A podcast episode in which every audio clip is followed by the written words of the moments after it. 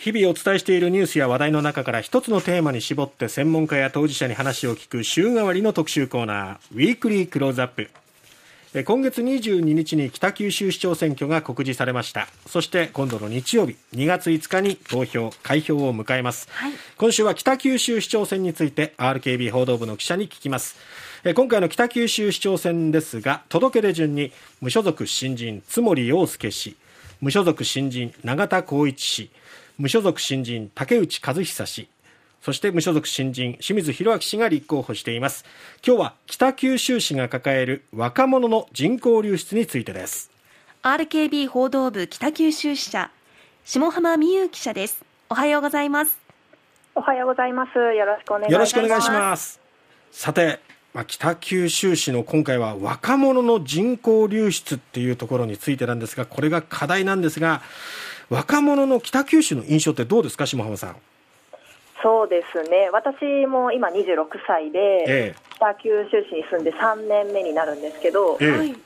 やっぱり遊ぶ時、まあ、北九州市って本当にこう写真を撮りたくなるような、うん、あのこう街並みとか市場とか、すごくあるんですけど、はい、休日こう遊びに行ったり新しいものが欲しいってなるとやっぱり福岡市に行ってしまうというのが本音です。はい、なるほどね。ということはやっぱりそのこう刺激を求める10代20代の人っていうのはついやっぱり市外に出てしまうっていう人が多いと思うんですが、あとはやっぱりその、はい、まあ、そういうね、レジャーの部分もそうかもしれませんが、どこで働くかっていうところも深刻ですよね。そうですね。あの北九州市がまとめているおととしなんですが年代別の人口移動によりますと、ええ、特に20代でえ市外に転出する人数が転入する人数を大きく上回っているんですね、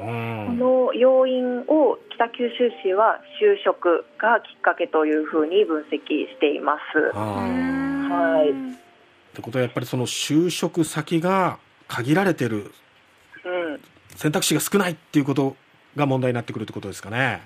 そうですね。あの北九州市立大学の学生に実際に話を聞いてみました。はいえー、やはり就職を考える3年生、4年生ぐらいから北九州市を出たいという声が聞かれました。その理由にはやっぱりあのさっきも言ったんですが福岡市の方があの町として魅力があるとか、うん、希望する職種が北九州市にないとか、うん、大企業で東京で働きたいとかそういったことを挙げている学生がほとんどでした。あの TOTO や安川電機といった全国に誇る大企業もありますが、えー、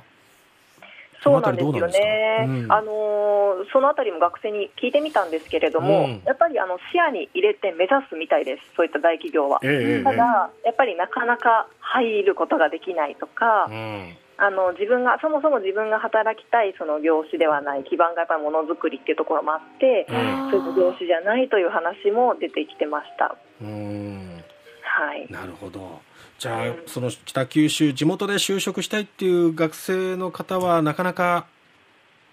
少ないというかかなわないっていう方が多いのかな？はい。やっぱ北九州市立大学のまとめでも、うん、毎年2割しか北九州市の企業だったりもしくは北九州市で働くという学生がいないんだそうですね、でキャリアセンターに話を聞いてみても、うん、今はあの新型コロナでリモートワークとかもできるので、うん、あの地元に残りたい地元志向の人も多くなってきてるみたいなんですが、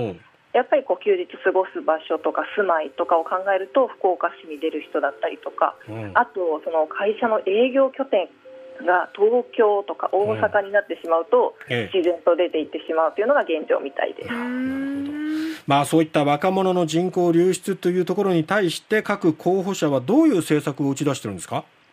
はい、えー、どの候補者も若者の流出については大きな課題として政策を訴えています。ええまず津森洋介氏は、えー、若者のニーズが高い企業の誘致 IT だったりエネルギーですね、うん、そして一度北九州市から出た人も戻ってきたいと思えるようなまちづくりをしたいというふうに話しています、うん、えー、そして次に永田光一氏ですけれども、はい、えー、省エネを進めて地球温暖化防止などの環境分野の仕事を北九州市に作って、うん、えー、雇用を増やすことで若者が働ける場を設けるというふうに訴えています。うん